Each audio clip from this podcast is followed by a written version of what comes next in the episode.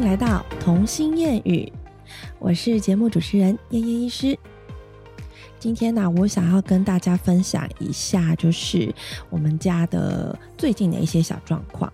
其实啊，我觉得当爸当妈真的是一件很伟大的事情，就在于你每天都会有不间断的新的事件发生。那我觉得也因为这样子，人生就变得很有趣啊！就是你至少不是像那种平淡的每天过着一模一样的日子，你就很像在每天帮，就小孩就是一个炸弹嘛，每天在拆一个炸弹或者拆一个包裹，他总是会送一个惊喜给你，然后你就要去解他的题目啊，或者是处理他的情绪啊，或是处理一些亲子之间的难题，这真的是感觉生活每天都很精彩，有没有？对啊，那。我觉得也是非常的，就是现在还蛮享受身为就是两个孩子的妈，因为在这个角色里面啊，我就觉得我的每天的生活已经不是那么无聊了，反而觉得很有趣，就很期待今天下午去接他们下课会发生什么事情。这样，那就是遇到事情就会解决。那当然也因为他们不断的在成长，跟我之间有一些互动，那我就会变成有很多故事可以说，就很像在。呃，写一本我们人生的书，所以我觉得这也是一个非常非常有趣的旅程啦。就是最近我也觉得我自己成长了很多。好啦，那我先讲一下姐姐最近怎么了。除了就是有时候我在脸书上面抛出了一些姐姐跟我的对话啦，或者是她在学校遇到的事情之外，我最近发现她蛮频繁的会去跟我计较，计较什么呢？计较。我对他跟对妹妹有不一样的地方，然后他很常会随口就脱口而出跟我说：“妈妈，我觉得你已经不爱我了。”或者是跟我讲说：“你只爱妹妹，你都不爱我了。”甚至就是有时候啦，也会用这样的方式跟爸爸讲，就说：“爸爸都只爱妹妹，只有妈妈才爱我。”他有时候都会这样子去讲。那我举例来说。有一天晚上啊，就是，呃，我我负责帮两姐妹洗澡，然后洗完澡出去之后，就会丢给爸爸，爸爸就会负责帮他们，呃，擦干身体，擦乳液，然后再穿衣服这样。那因为姐姐毕竟下个月就要五岁了嘛，所以我们有时候就会开始期待她有一些事情可以自己去做。那这跟她的年纪可以做到的事情，跟我们成人的预期，跟小孩的心理，这个绝对是。八竿子打不到一条船，你知道吗？这完全不一样的一件事情。但有时候，在我们希望可以训练他自主的过程中，在姐姐的心里就会觉得，她看着妹妹都还是这样被照顾，她心里是一个很，就是感觉失去关注的那种被冷落的心态啦。所以，就那一天，爸爸就是帮他擦完乳液之后。然后就看一下，就说好了，那你衣服自己穿，我先去用牛奶给你喝，因为就是要准备睡觉嘛，然后他们会喝睡前会喝一杯鲜奶，然后就是爸爸就我就帮你弄牛奶，这种时候是我觉得很正常啊，就是因为你大人你会关注到后面他需要帮忙的部分，那你觉得他穿衣服可以吗？就这时候姐姐就开始有点小闹脾气，姐姐就开始在那边原地鬼吼鬼叫啊，大哭啊，然后就说。爸爸不公平，为什么你都帮妹妹穿衣服，你都不帮我穿衣服？你知道我那时候在帮妹妹洗澡，然后我就听见这件事情，我就赶快叫爸爸回来。爸爸，爸爸，姐姐在撒娇，姐姐想要撒娇，你知道吗？有时候爸爸会 catch 不到小孩要表达的意思，所以有时候。假设爸爸今天下班回来很忙，他可能会因为姐姐这样的情绪，他抓不到他重点是要讨爱、讨抱抱，他可能会跟他讲说，跟他解释，就是说我以为你可以自己做得到啊，但是你知道这样的回答反而是让孩子情绪火更大的情况，所以会陷入一个拉锯战。所以当下我听到姐姐的这个哀嚎的请求，我就立刻很大声的说：“芭比，有人在撒娇，有人可能很需要你的抱抱，这样子。”然后爸爸就哎，就是收到我的暗示了，就赶快冲回来，就说：“哇，原来你是要我帮你穿衣服，是不是？好啊，那你要跟我说你爱我，爸爸，我好爱你，可以帮我穿衣服吗？就是你要撒撒娇，爸爸才知道嘛。这样，所以后来姐姐就知道说，我们还是有关注他的需求啊，然后去了解他现在我们想要做什么，所以他就哎跟爸爸亲亲，然后就爸爸就帮他穿衣服，这件事情就圆满落幕，至少他没有闹到整个就像以前。哭闹，接下来又看什么事情不顺眼嘛？这样，那还有举例，就是每天下课回家都是我跟她们两姐妹吃饭嘛，因为爸爸都是晚餐过后的时间才会下班回来。那通常妹妹，我觉得美眉就是不知道是天生懒还是怎样。我前几天才在跟我队友讲说。妹妹怎么会跟我这么像？就是很懒，什么东西都很懒。我就是什么事情都坐在那边不想想，然后一直放空，就拖到最后一刻再去做。不得不做的情况下，我再去做，或者是真的有那个需求我才去做。如果没有，就宁可拖拖拉拉，或宁可放空。然后就像比如说，我先生就跟我讲说：“你怎么对你的未来的规划没有一些积极性啊？没有什么的，要那个我都替你。”教我就替你着急，然后我就会说没关系啊，因为我觉得我现在做的事情就很好啦，你知道吗？就是我们的认知大不同，然后有时候就是他会一直帮我紧张，可是我就是完全放空。然后美眉的个性刚好也是这样，你知道我前几天看到姐姐那个美眉的联络簿上面写的，我整个快笑出来。就联络簿就写说，Dear 家长，呃，美眉今天我们在上课玩，就是用比手势。选对错，如果是对的就比圈圈，如果是错的就选叉叉。然后老师就写说才比两题，彤彤就累了。然后我就整个大爆笑，然后我就想说真的很懒呢，才两题，而且你知道美美就是外出可能走个几步，她就会说抱抱，脚很酸，你知道吗？就是连走路都懒，这这这这种个性啦。好，然后他在吃饭的部分也是，吃饭总是要就是在边嗯嗯，然后就是在边耍赖，然后就是觉得说你喂我，甚至他在学校老师常常写的落布写说，今天吃饭又吃很慢了，要我喂他，然后就会负责啊，然后就叫我要把食物放进他嘴巴，你知道吗？就是怎么会有这种个性啊？我的天哪！好，那也是因为这样，有时候啊。我在心急的时候，那我就会想说，不行，我的晚餐时间尽量要控制在四十分钟之内要结束，因为其实我网上讲过，因为她们姐妹大部分是三十分钟过后就开始有点在餐桌前坐不太住了。我发现她们真的不需要吃太多，她们就是只要吃几口，她们就很很很 OK 了。所以我要控制时间在四十分钟之内，因为如果超过四十分钟。开始之间的吃饭就变成一场战争，比如说我会说你赶快吃，或者是你菜还没吃完，你肉还没吃完，然后这时候小孩已经不太想吃，他就算有还有一点点饿，或者是没有全饱，他也不想吃了。所以我最近就会希望控制吃饭的时间，一定要时间内完成。所以我就觉得说，妹妹吃这么慢，一定会超出我的计划之外，所以有时候忍不住就会主动喂了她几口，就希望她嚼快一点这样。可是呢，在这种情况下，已经可以自己吃饭的姐姐就会开始，她都会看在眼里啦。但有时候一天两天她不会说出来，她就感觉比较憋屈的那一种。所以她大概有时候今天下课比较累，或今天心情不好，她就会开始说：“你都只喂妹妹吃饭，为什么你眼里都只有妹妹，都没有我？你知道吗？”然后或者是她们两个，毕竟姐妹嘛，要玩游戏要吵架，就一定会有一些小。小的意见不合，姐姐就会觉得你要照我的规矩啊，那妹妹就还不懂规矩嘛。有时候就是我才不理姐姐嘞，姐姐正在玩东西，我就拿过来，然后两个人就会大大吼啊，就是说你干嘛碰我的东西之类的。这姐妹吵架不是天天都在上演嘛？那姐妹吵架的时候，妹妹的习惯就是喜欢大哭来告诉我说他们吵架了。那我之前就是会认真的处理嘛，认真问两边都问发生什么事情去比对。那后来我就发现。其实有一阵子，姐姐会开始讲一些不是很实际的事情，就呃，照我们大人的世界来讲的话，就叫说谎了。她就是开始编造一些非事实的东西。但是，其实小孩开始说谎也是一件好事。我觉得说谎这一部分，我们到时候可以再另辟一个主题来了解小孩的心里在想什么。那。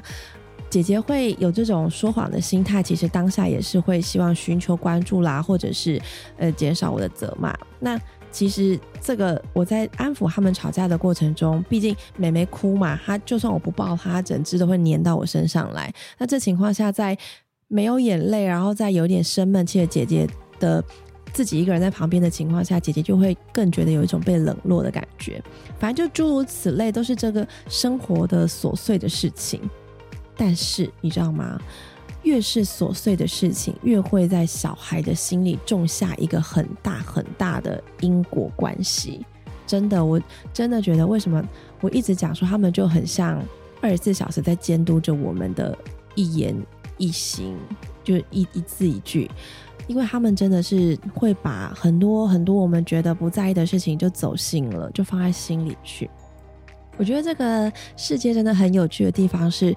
当你在哪一个地方遇到困扰的时候，我常常会接下来几天就会在书里面找到答案。真的哦，就是当我在为姐姐的这些行为困扰的时候，我就突然间看到一本书，你知道吗？真的是很神奇，这感觉是呃，一直冥冥之中就是告诉你答案在那里，你要自己去探索。好了，那我最近看到一本书叫做《一句教养》，这句教养蛮。好像是，呃，这这这这本书好像是蛮新的书，然后他是一个很有名的萨提尔的讲师，叫做李怡婷。他就常常会以一些妈妈的角色，然后跟他当去研研究萨提尔的学说的这个融会贯通的方式来写出一些书，所以他的书都还蛮能打动妈妈的心，而且也难蛮能够让大家理解的。所以我建议大家可以，呃，想要看一些正面正向教养的书的话，或者想要关照自己的情绪的话，都可以先从他的书去着手，真的是蛮好看的。那他在《一句教养》这本书里面就有提到一段话。他就写说，大人越辩解，孩子就越痛苦，因为那表示父母并不愿意承认孩子的感受是真的，甚至认为孩子说谎。诶，我就后来觉得说，这句话好有好有哲学哦，好有道理哦。的确，因为当每次姐姐发出跟我讲不公平的这个心声的时候，我当下一定是会跟他讲说。跟他解释说我的做法，比如说，美眉刚刚是因为一直哭，我听不见你在说什么，我只好先安慰她，让她静下来之后，我再好好的跟你聊。我我也没有生气你，但是我也愿意听你的话。但姐姐心里面在意的就是我先安慰谁这个顺序嘛，所以我这样的回答其实并没有就是同理到他的本意，然后也没有去倾听到他的心声。所以当我越跟他解释我的想法。他就真的是情绪会越来越大，因为他可能心里真的觉得我没有去承认他的感受是真的，而且我还在狡辩。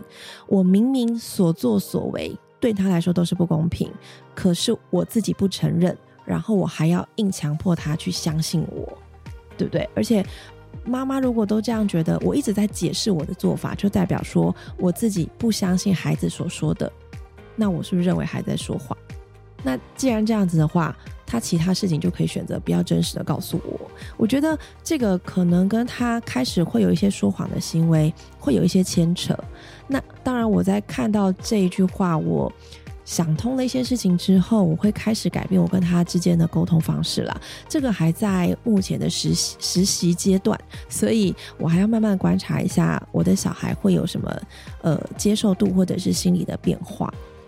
那其实。我们从这句话去想啊，真的，我们常常大人是因为太忙了，或者是有时间压力，或者是有等一下要帮他们洗澡，让他们赶快睡觉，或是那个要看他功课等等各式各样的压力。那这些压力的情况下，小孩根本没有办法理解我们的压力嘛，因为他们的呃关注的点都只有眼前这一刻。他才不管他下一个小时要不要写功课，他才不管他今天会太晚睡还太早睡。我只知道我此一时此一刻，因为你爸爸妈妈你当下处理这件事情让我很不满意，所以我觉得你不公平，我觉得你不爱我。他们只能看到眼前的事情，所以变成是每一次我要跟小孩沟通的时候，我得必须先冷静我自己，我就尽量先不要当下去解决姐姐。发出的怒吼，我必须要先安定我自己，先冷静下来，然后去确认我自己是不是一直都很努力的，同时在爱着两个人。然后我也会一直很努力告诉自己说，人真的没有办法做到很公平。可是我很爱姐姐，我也很爱妹妹，两个人的个性不一样，所以我对待他们的方式不一样。两个人年纪不一样，所以我会依照现实的状况。去跟他有不同的沟通模式，我得先肯定我自己，我得先相信我自己做的是对的。好，那以这个出发点，我自己就变冷静了。我冷静了之后，我就比较不会因为姐姐当下浮躁的情绪而被影响。也就是说，我不会被姐姐的情绪所绑架。因为我一旦被姐姐的情绪所绑架之后，我会跟着她一起浮躁。那两个浮躁的人，其实在沟通上就会问题很大很大，对吧？我相信这个不只是亲子之间，包括你的职场上，包括你跟你自己的爸爸妈妈，或者是你跟朋友之间，也都是这样的互动模式。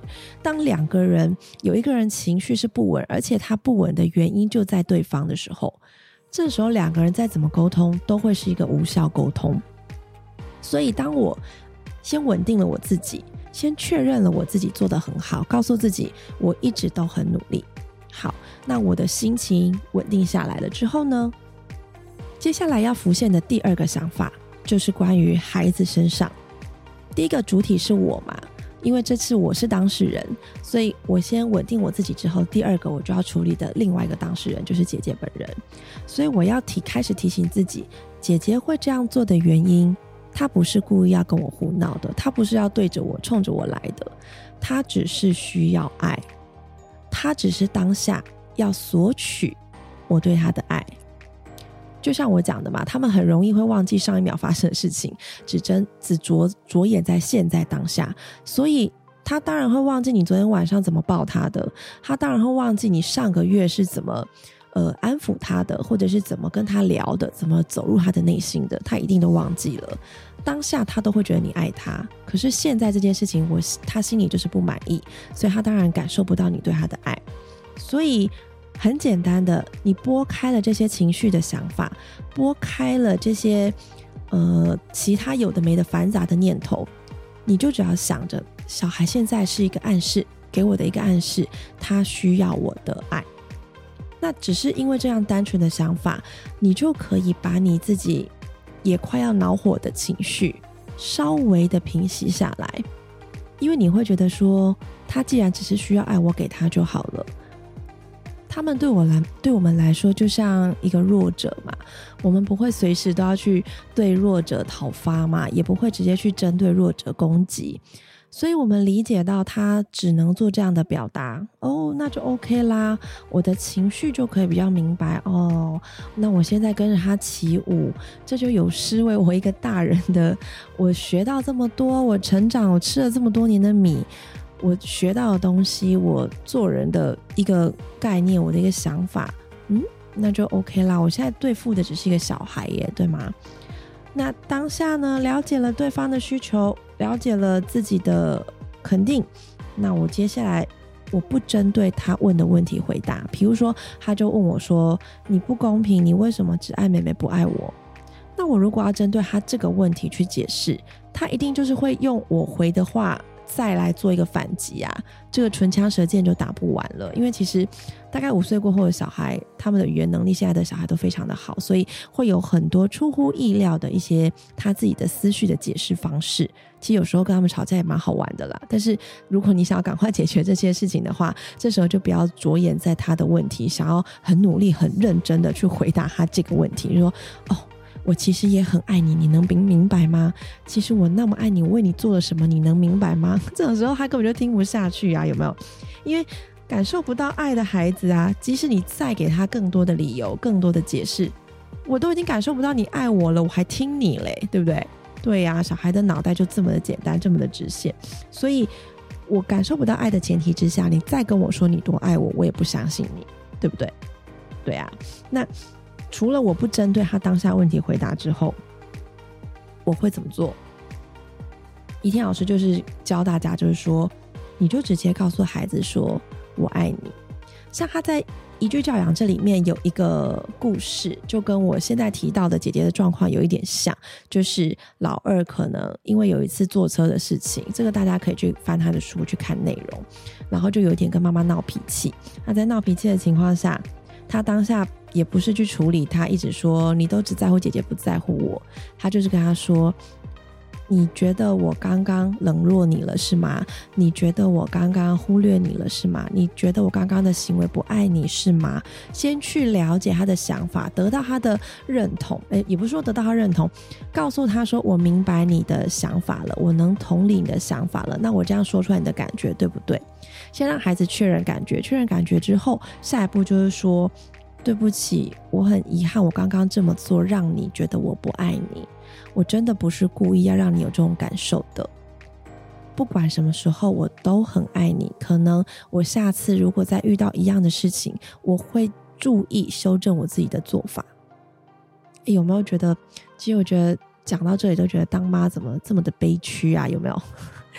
我们一直很想努力当温和啊、正向啊、优雅的妈妈，用正向的心态去教养小孩，结果好像变成我们都有很多要提防的点，感觉好像到底谁是大人，谁是小孩？我干嘛那么尊重他？有没有？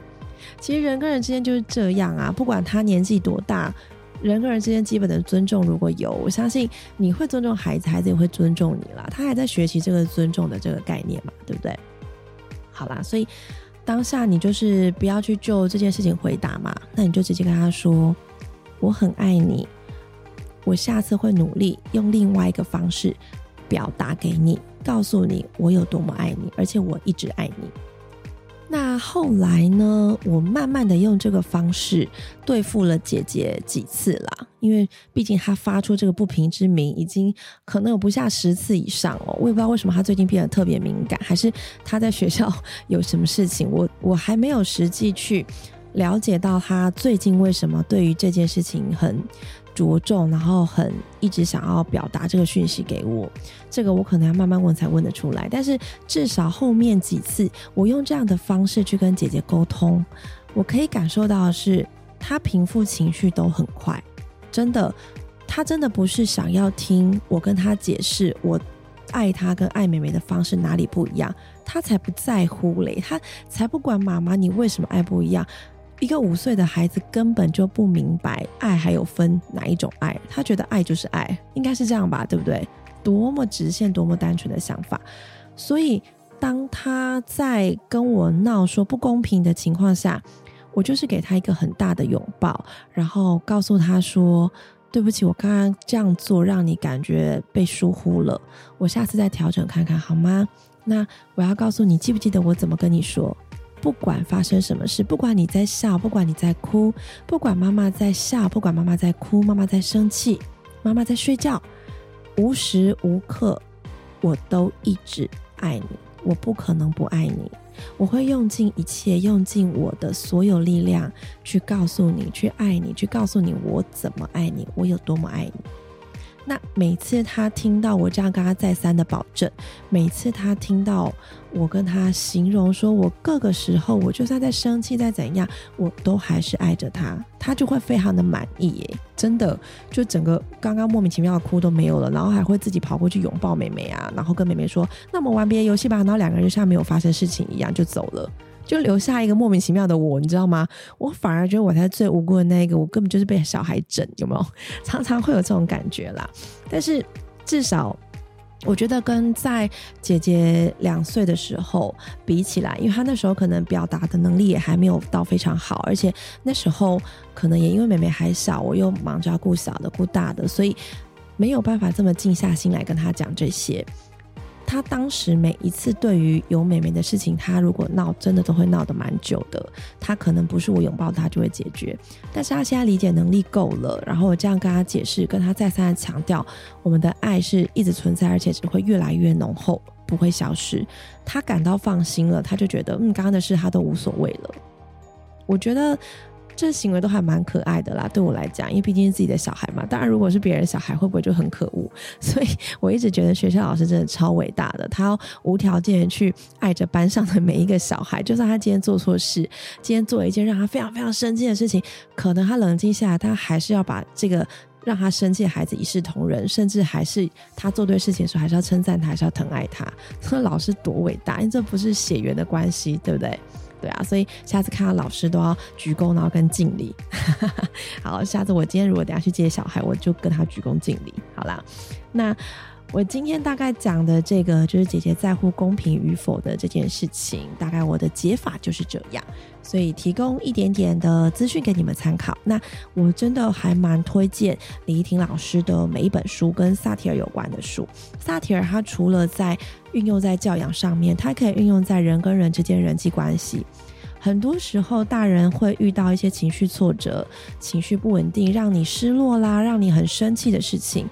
有时候真的就是用萨提尔的方式去关照自己的冰山，关关照自己的内心的想法，你会发现更多意想不到的，原来自己的想法是这样，然后可以用一个方法让自己冷静下来，这是一个我觉得还蛮有爱、还蛮温暖的一个方式，大家可以去学习看看。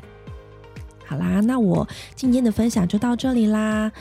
那欢迎各位听众们呢，如果你们有任何的问题啦，或者是想要跟我分享自己的孩子的情况啦，或者是想要跟我分享呃你们对婚姻的焦虑啦，或者是对工作上任何反正拉里拉杂的事情，我就那么爱聊天嘛，你们都可以私信我。最近呢，我断断续续的收到一些呃。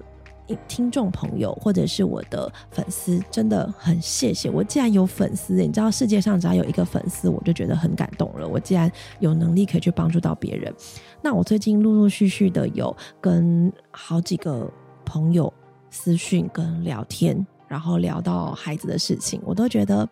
哇！终于有人听见我的声音，我只能感动要哭。就算我今天的节目只为这两个人而讲，我还是觉得我好幸福，有没有？只要你们的人生可以变得很幸福、很快乐，我就也觉得很快乐。这是我真心的，所以我常常就是对未来没有任何的憧憬，没有任何计划。我想要继续这样子聊我的 podcast，我就继续讲，我又不需要去做一些商业目的。我至少每天这样讲的很开心啊。只是我怕有人会。就是你说会不会有担心有人否定我？会啦，我觉得一定会，因为有时候有些教养方式真的不是，虽然我推荐的就不是适合每个小朋友嘛，对不对？但是至少听一听啊，有时候当个笑话也好嘛，对啊，嗯，这就是人生嘛，勇于分享，这样子我的人生经验会更丰富。那你们听到的，我相信你们跟我的回馈都是我们互相成长的模式，对吧？